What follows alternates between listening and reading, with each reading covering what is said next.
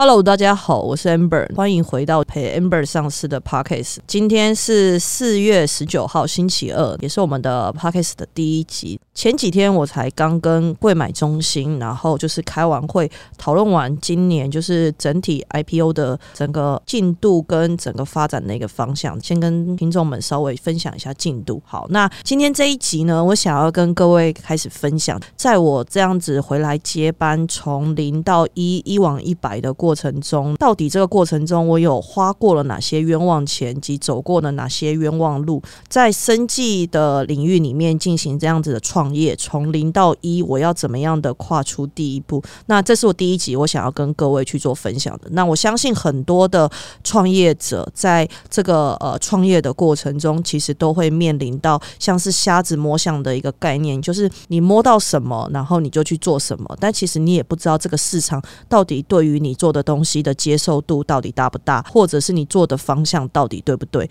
其实很多时候我们都是事后诸葛，也就是说，我们其实是事后才来判评判，或者是再来讨论，就说，哎，其实我们当时做错了，或者是我们真的被市场上面的机制然后进行淘汰了之后，才深刻的知道说自己可能这样子做真的不太适合。但这个过程中有没有什么样的经验，或者是我曾经做过的呃错的事情可以分享给各？各位也希望借由这样子的分享，可以让各位未来在做不论是不是生计领域里面的创业，都有更多的方向跟想法可以去做参考。我一直觉得，在生计领域里面，如果有一个很好的 role model，或者是有很好的一个 mentor，他在做知识上面的传承的情况下面，其实会帮助很多的呃创业主、创业家，然后在对于这样子的创业的过程中，其实会有很大很大的一个帮助。那我也。也觉得这其实是我们录这个陪 Amber 上市的 Podcast 的频道最大的一个用途，也希望让大家知道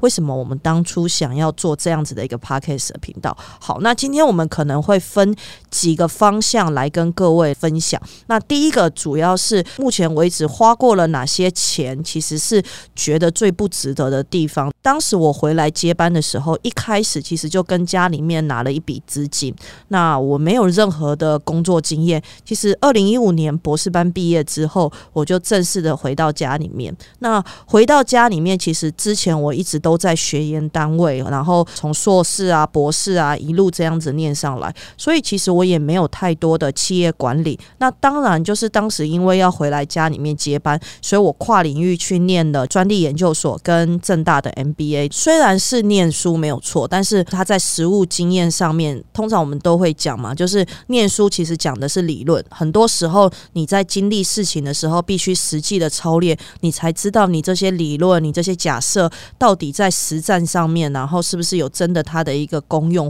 对，所以那时候我也是念了蛮多的书，然后回来家里面接班，手上也有一点钱，然后家里面也让我去做相对应的发展，就遇到了像刚刚所说的，就是其实我一开始回来接班的时候，我是没有任何的工作经验，所以在这个过程。中人事啊，然后或者是行销啊、推广啊、业务发展啊、公司治理啊，甚至是公司的整个营运上面，其实我都是边做边学。然后我也不是天生生下来就是当执行长的，这过程中其实是一个非常漫长而且非常辛苦的一个过程。当你手上有一些钱，你又积极的想要求表现，让整个公司的营运看起来很像上市轨道一样这样子，这过程中其实就会花。了很多不必要的冤枉钱，那甚至有时候这些冤枉钱会来自于以前早期我们在学研单位的时候，因为可能拿的钱其实都是。国发会的钱啊，或者是科技部的钱，所以都是写计划申请上来的。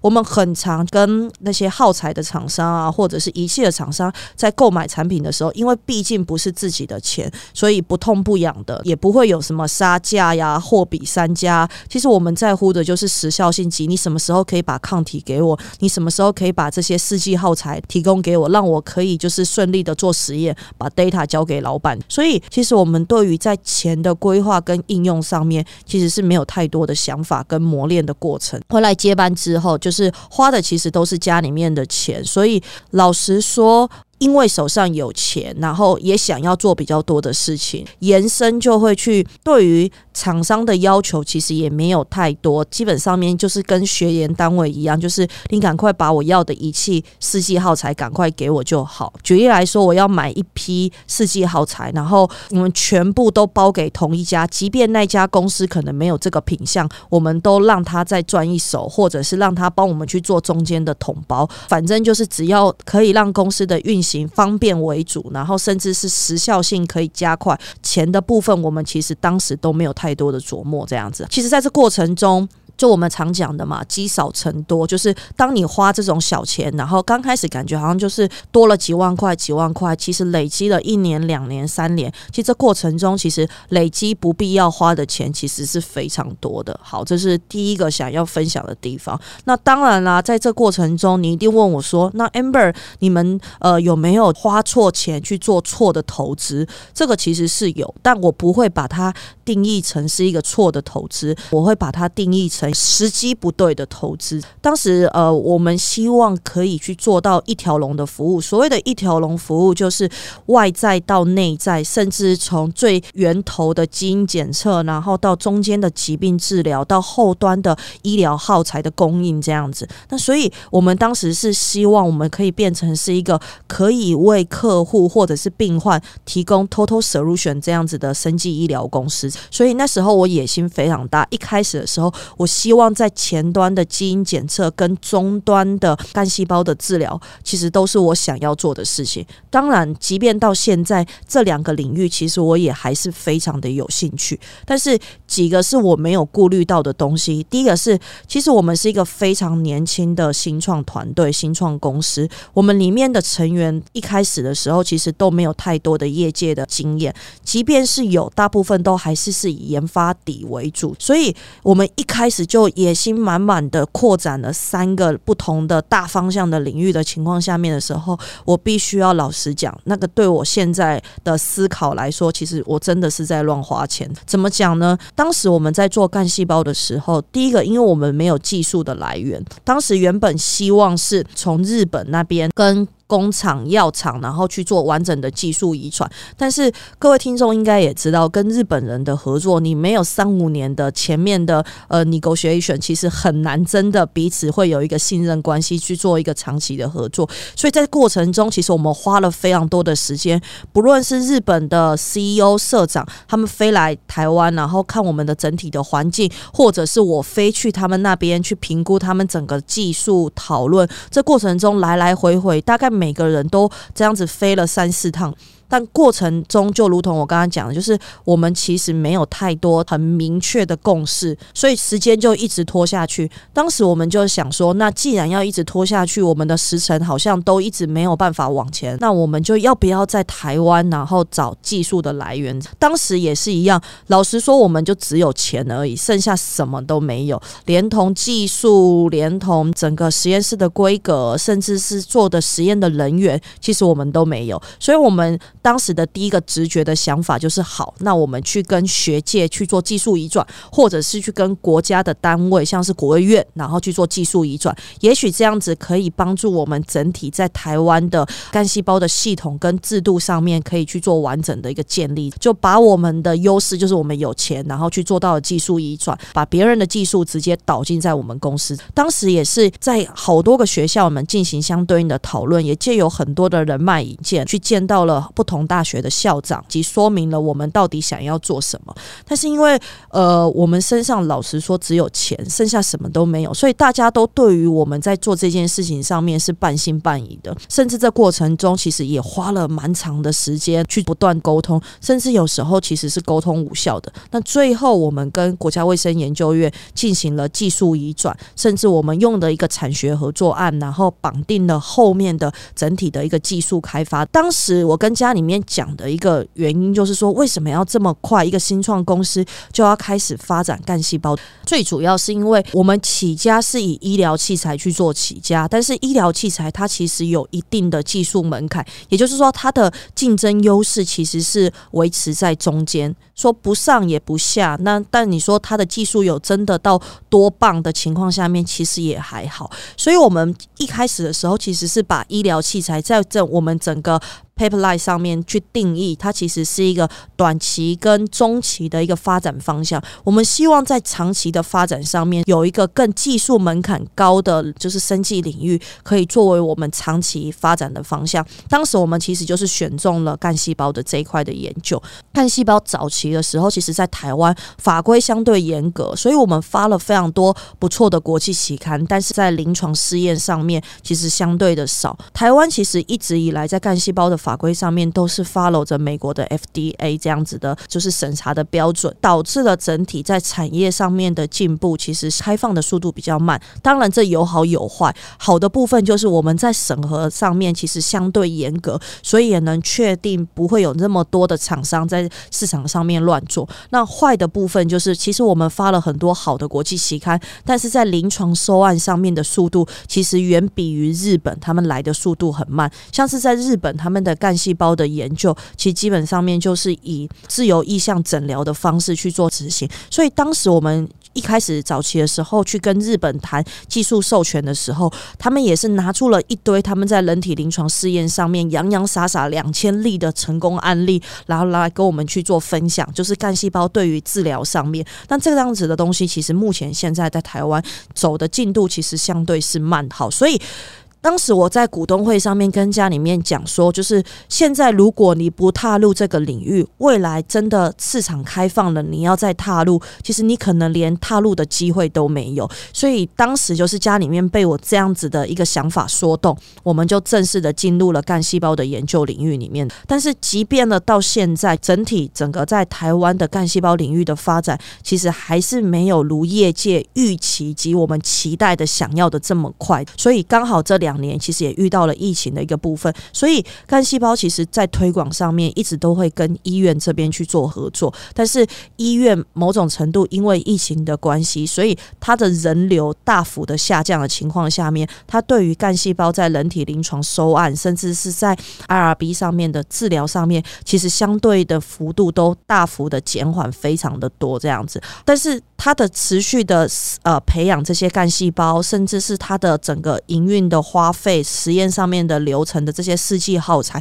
其实它都还是会持续的不断的一个支出。所以干细胞这一块所花费的费用，其实老实说，我觉得蛮高的。这个也是一样，就我刚刚讲的，它不是一个错的投资，但是它是一个啊时机不对的投资。那这个其实花了我们蛮多钱的。那现在回想起来，我可能就不会去做这一件事情，把呃相对应的这样子的钱，专心的投资在呃可以快速回收的产业上面。等到公司达到一定的规模的时候，我们再来评估是不是适合发展干细胞这个领域。好，那第二个其实是也是一个时机不对的投资，这样子。刚刚有讲，其实我想要做的三大块，其实是从最源头的基因检测，可以做到预防医学，然后到中间的干细胞的治疗研发，然后到终端的医疗耗材的提供。当时我希望。的是这三个领域里面都把它串通，变成是一个 total solution。那基因检检测其实某种程度跟干细胞所面临到的问题也是一样。整个来说，基因检测应该跟精准医疗挂上等号。但是目前市场上面，我相信各位听众对于基因检测可能比较了解的，就是可能有一些离癌的风险的检测呀，或者是一些代谢性疾病的检测，甚至有人拿去去做医美美容上面你的肤质基因检测。或者是你的一些肥胖的基因检测，或者是你有没有一些酒精代谢，代表你可以多喝一些酒的这样子的基因检测。所以，对于这种民生型的基因检测，其实是大部分市场上面接受度比较高，甚至是大家比较耳熟能详的。但是对于就是那种精准医疗，对于癌症的用药指引啊，甚至是评判你到底在疾病的治疗过程中，你依照你的身体的基因的情况，你适合吃什么样的药物。做什么样的一个治疗？这样子的东西，其实离我们一般的亚健康族群来说，其实相对远遥远。那在因为疫情的关系，其实人流在医院大幅的下降，整个过程中就不如我们的预期。那当时其实我们。啊，为了做自己的基因检测，所以我们从新加坡代理了一台 NGS 次世代的定序系统，那它是全自动的，所以当时的标榜就是它在临床端的速度其实非常快，它大概三天以内就可以出一个完整的报告这样子。那我们希望它未来是可以应用在临床端，然后甚至是有一个比较大、快速跟便利的一个发展方向，所以我们就毫不犹豫买了这一台。当然，这过程中其实我们的策略的合作伙伴，然后也做了相对应的市场的分析调查及这台仪器到底能不能帮助整个基因检测的领域上面有一点点的突破。现在事后回想，其实当时我们的 BP 及整个市场上面的一个规划，甚至市场上面分析，其实都太过于乐观了。也就是说，我们并不是真的非常了解，就是基因检测的整体的一个市场发生的整体的一个情况及目前现在的进展。所以到后来，这台机器其实全亚洲只有我们这间公司买了这台机器。那这台机器。一台就要一千五百万，后来我们是以一千两百万，然后去做相对应的购买，但是没有多久，然后也是一样遇到了疫情的关系，我们在前端的收案上面也遇到了一些困难点。这些东西其实都会变成未来固定资本，然后甚至是在摊提折旧上面，这些东西就会变成是我很难消耗掉。如果它所转换带来的营收的周转率其实是不够好的情况下面，所以这会对我们的整个支出上面来说，就会变成是一个相对应的一个负担这样子。好，所以这个也是我我自己觉觉得，就是事后再去做回想的时候，对我来说是这一路走过来比较不符合时机。点，然后甚至是没有经过比较审慎的思考考量而说。呃，乱投的钱，这整个过程中，你去思考，我自己觉得啦，只有一个原因，就是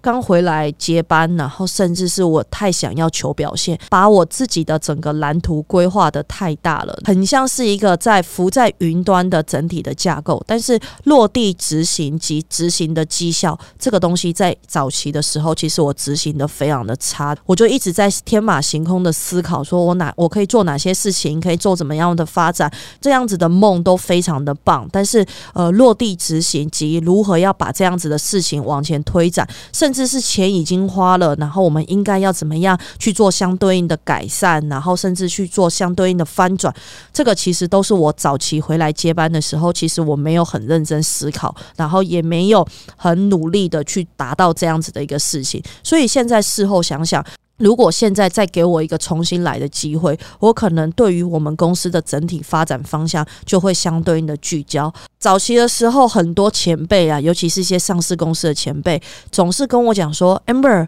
你不要做这么发散，你这么发散，其实你最后会就是什么东西都做，但什么东西都做不好。”那时候我还趾高气扬，就是觉得自己很。想的东西很完美，所以我还会觉得这些前辈给我的建议其实是不切实际的，甚至我会觉得就是说，其实是你们不理解我，我想要做的东西这么广，未来去做整体的全面市场上面的布局之后，一旦做起来，会跟业界大部分的人其实是完全不一样的。当时我会一直觉得，就是我不是做的发散，是我做的很广，甚至是我比别人想的更往前，所以呃，我可以做到这么多的一个领域发展方向。但其实现在事后想想，其实当然，这过程中我不知道 COVID nineteen 是不是一个呃危机，或者是这个过程中所造成现在这样子的一个原因，但是。对于我现在的身份及我现在的经历的过程中，事后诸葛再去思考之后，我会觉得，如果再给我重新一个机会，就是对于前面这样子比较没有对于整个市场全盘的了解，或者是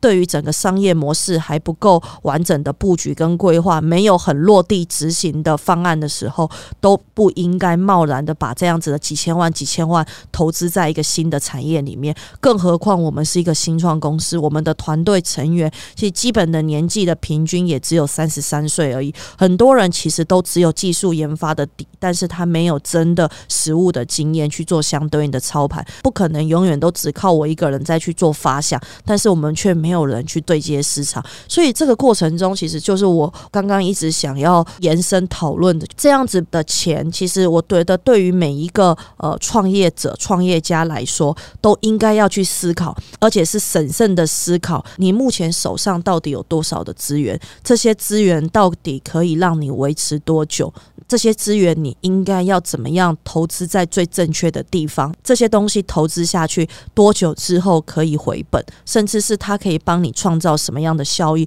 我觉得这些东西都应该是一个创业者、创业家在一开始的时候必须要全盘思考。当你没有全盘思考的时候，其实我都不建议你就是直接贸然的进行相对应的投资这样子。第二个想要分享的题目，其实是在于，就是有没有哪一件事，在我这个样子的从零到一的创业过程中，如果重来一遍的话，我绝对会极力阻止当初的自己。这件事情其实也是我想要分享给各位听众的，就是当时其实我回来接班的时候。自己以为就是新创团队或者是呃创业比赛打了一些比赛，然后有成功或者是有得奖，就觉得自己好像对于。创业或接班这件事情是没有太大的一个问题，所以当时我们其实是有一群创业的团队，然后我们就觉得，哎，有了革命的情感，大家一起熬通宵写 BP，然后上去 pitch，然后这过程中大家都比较知道彼此想要做的发展的方向，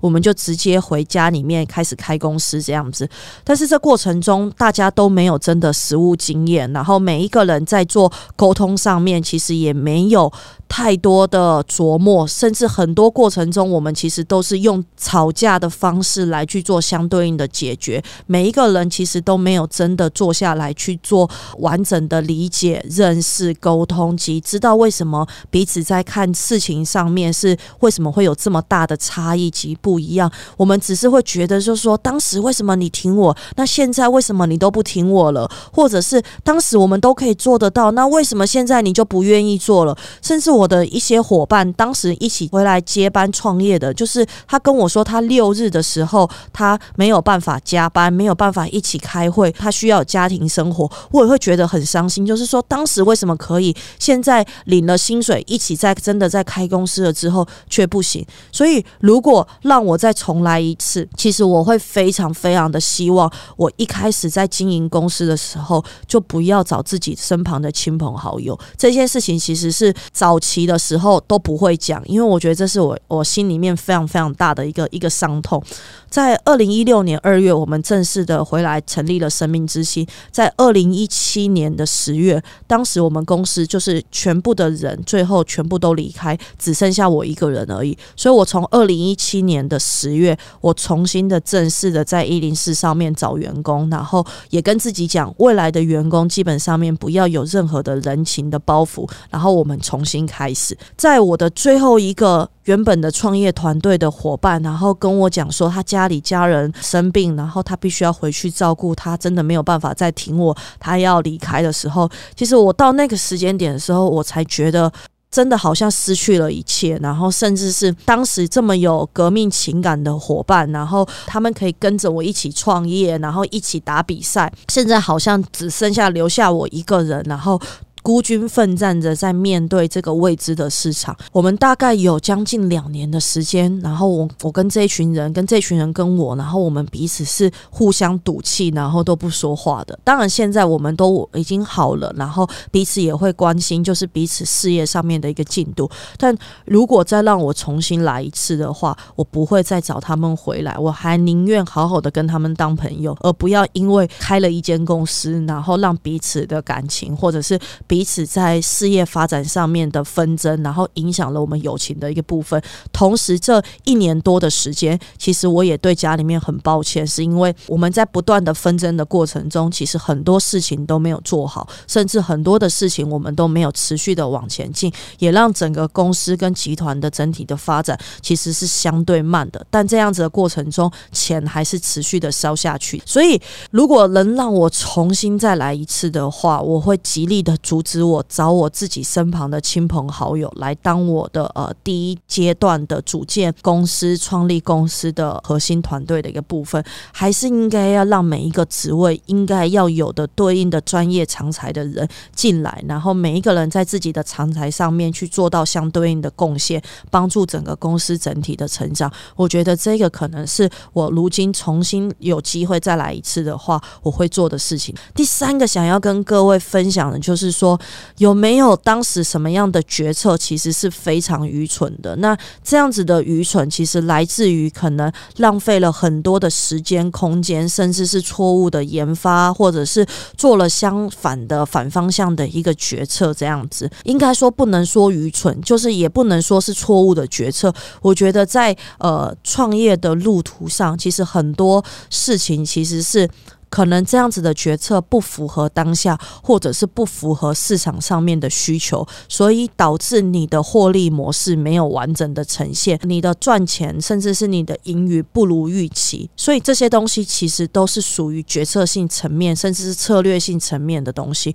这个过程中，其实我也是发生了非常多，就是我觉得刚刚分享的很多错误的决策，但是这些错误的决策未来也会变成是我在整个这样子。从从零到一，一往一百的过程中的成长的养分。刚刚我有讲，就是。其实我没有任何的工作经验，我就回来接班。在接班的过程中，我其实是一直保持着做中学。我借由更多的事情的发生，甚至是更多的困境面临的情况下面，然后我们要如何去突破自己？如何借由策略，然后来把问题去做解决？这样子，我觉得在这过程中，很多很多的事情，其实我都做了非常多错误的一个发展方向。那这样子的发展方向，其实也。也是事后之后自己才能去做一个审慎的一个检讨，及未来当你在面临到这样子的问题，或者是面临这样子的困难的时候，你就不会再去做这样子的一个决策，甚至你在做决策的过程中，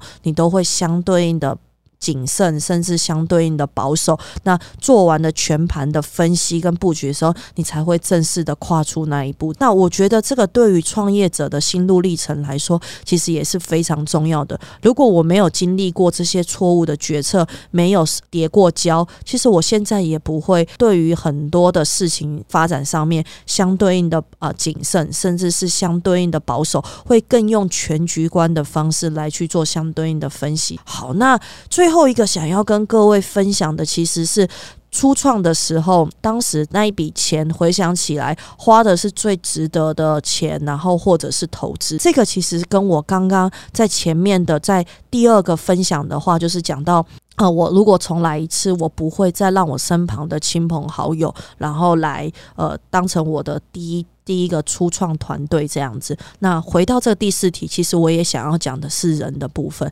其实我觉得事情基本上面都是时间早晚会不会回本，但是只有人这件事情。你没有办法这么好控制，但是经营公司其实以现在的市场来说，我觉得人才就是一间公司最主要的核心的技术能力。也就是说，当你手上有多少的核心人才，甚至这些人才愿意跟着你一起持续的往前走，然后一起跟着你打拼，一起的辛苦，有革命的情感，这件事情非常的重要。很多的二代接班在早期回来的时候，都可能面临到跟老陈的问。问题，甚至是他到底有没有他自己的太子帮，然后可以进行组建团队。对于新创公司来说，我觉得。组建团队这件事情是非常重要的。即便你自己个人再怎么厉害，你一天也只有二十四小时，你能做的事情其实也只有到这么多。即便你每一天都不睡觉，你还是没有办法依照你自己一个人的能力，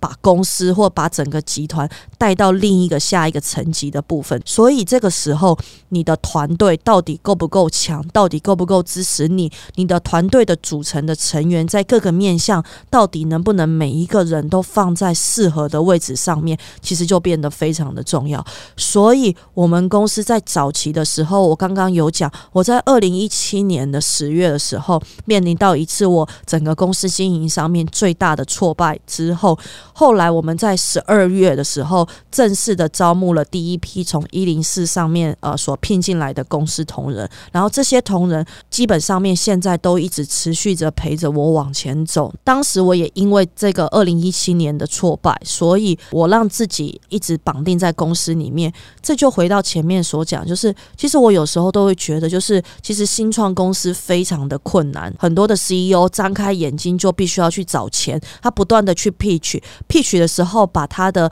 dream，把他想要做的整个蓝蓝图，其实讲的都非常的棒，对于整个世界的发展、产业的进步性、利用性也都非常的好。但是当他回到公司的时候，其实他会发现公司里面根本没有太多的人才可以帮他一起把这样子的梦想整个实现，甚至公司的可能管理制度上面一团乱，然后甚至是大家谁又跟谁吵架呀，谁又做了什么样的一个事情的过程中，其实他会非常的 depression，他会觉得我在外面讲的这些东西是不是在夸大化，就是。可能都不会成真。我里面的成员其实也没有这么想要帮我成真这件事情，所以我早期的时候经历了二零一七年那一次的挫败，我一直跟自己讲，我的团队要我自己把它带起来。所以从二零一七年的十二月开始，我们公司的每一个部门的同仁都是我一手一手把他们带起来，甚至是陪着他们去做每一项事情，然后跟他们去做讨论，在这过程中不断的去做考核，考完毕之后就进。行相对应的薪资上面的调整，那我希望借由这样子的方式，可以让我们公司在早期的时候可以有更稳定的一个制度及人才，对于老板到底想要做什么可以更了解。甚至我们在早期的时候，就是还一直实施的，其实是每一个人每一天下班的时候都要施行的是 daily report。一个团队一个部门，他们在一周的结束的时候，在每个礼拜五的呃下午呃下班之前要寄。weekly report 来给我。早期的时候，我是每一天都会回公司同仁的 day report，每一个假日我都会回公司的同仁 weekly report，带着他们这样子持续的一起往上成长。他们也知道我到底想要做什么。就这样子，我们公司的同仁，尤其是现在的一阶主管，其实都是早期从最底层的员工，然后一路跟着我，一路一路这样子走上来，然后知道我想要做什么。现在放手让他们带着下面。的同仁做到我真正想要做的事情，也当我们的公司在做。组织架构及人员上面相对呢比较稳定之后，我才正式的然后往市场上面去做对接。所以，如果你问我说最值得的钱及最值得的投资，其实我觉得是人才。那我们公司从早期开始的时候，平均每一年大概都会花将近二十万到三十万在做外部的培训，甚至是内部培训的一个部分。我们希望公司的同仁可以在职位上面，然后获取到。更多的学习的一个部分，就如同马云很常讲的，就是公司的同仁会离职，其实只有两个原因：第一个就是钱给不到位，第二个就是他们在事业发展上面其实没有相对应得到成就感。我一直希望我们公司可以往这两个方面，都可以让我们公司的同仁有相对应知道，呃，老板其实对于他们的不论在职业发展上面，或者是在生活水平上面，我们都希望我们能陪着他们，或者。是我们能给予他们最好的一个一个发展方向，所以其实对于我最好的一个整体投资，我觉得是人才。那我也希望借由这样子的人才投资，可以让我们公司整体上面组建一个好的一个团队，然后持续的陪着我，持续的往前成长。好，所以今天整个分享的是四个发展的一个方向。那在这过程中，其实比较探讨的是当时我们从零开始的时候，我们什么资源都。没有，就只有家里面愿意投资去做这样子的事情。我们没有人才，我们没有相对应的技术，包含连同建实验室，然后建了医疗器材的 GMP 工厂，这些东西其实都是做中学。我们一步一步的去问人，然后甚至是找顾问去做辅导，在这样子的过程中，每一件事情都是我们努力的去跨出我们的第一步，才有到现在生命之星这样子的一点点的小小的一个成。就这样这样子，那也希望借由今天这样子的一个短暂的跟全部的听众的分享，希望让大家知道，就是我们当时从零。在开始走的时候，其实也真的非常非常的辛苦。老实说，我们公司的同仁愿意跟着我，我都觉得他们实在是非常大的勇气。因为我是一个超级工作狂，然后所以他们跟着我早期的时候，其实真的压力非常的大，随时就会接到我的下的指令，或者是我传赖，然后或者是在 email 上面叫他们要去做什么做什么做什么，然后什么东西去追踪什么。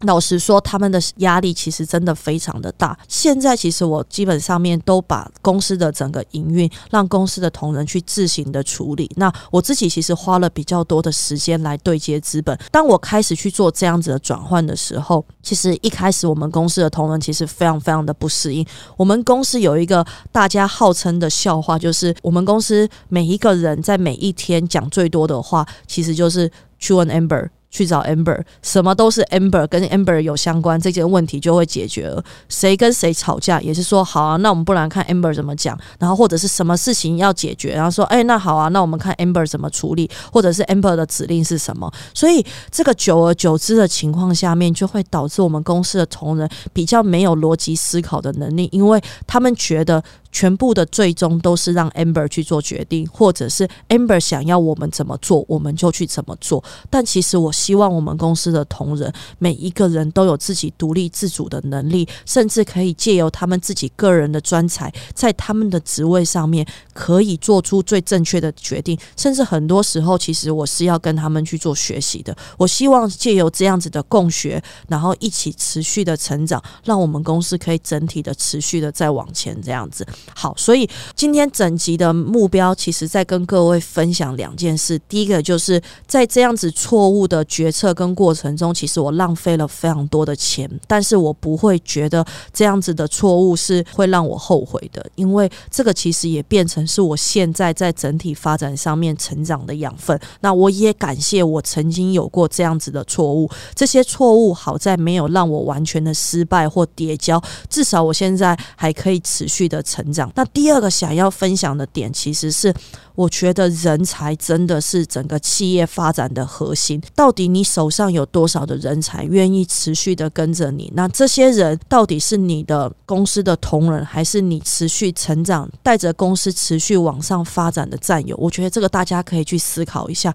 如果今天你身旁有一群又是同仁又是战友的概念，他们可以为着你跟着你一起，为着同样的目标，为着 IPO，然后持续的往前冲刺，甚至是你只要。要说了一句，哎，谁谁谁，你去做什么事情，他们就可以帮你把很多的事情去做完整的处理好。跟我说，amber，你不用担心这些事情，我们来处理。你专心的去处理其他更重要的事情的时候，其实我觉得这是让人非常非常感动的一件事情。这样子。人才其实是在这个市场上面，我觉得对于很多的企业家来说可遇不可求。但是，一旦你有一天遇到了这样子的人才，其实真的真的，你必须要花很多的时间去做培养。然后，我也觉得这个其实是最值得、最值得的一个投资。这样子，好，今天想要跟各位分享的，其实就是这两个主要方向的议题。也希望这样子的分享对于呃各位听众有一点点的一个帮助。那我们也期待下一集陪 Amber 上市的。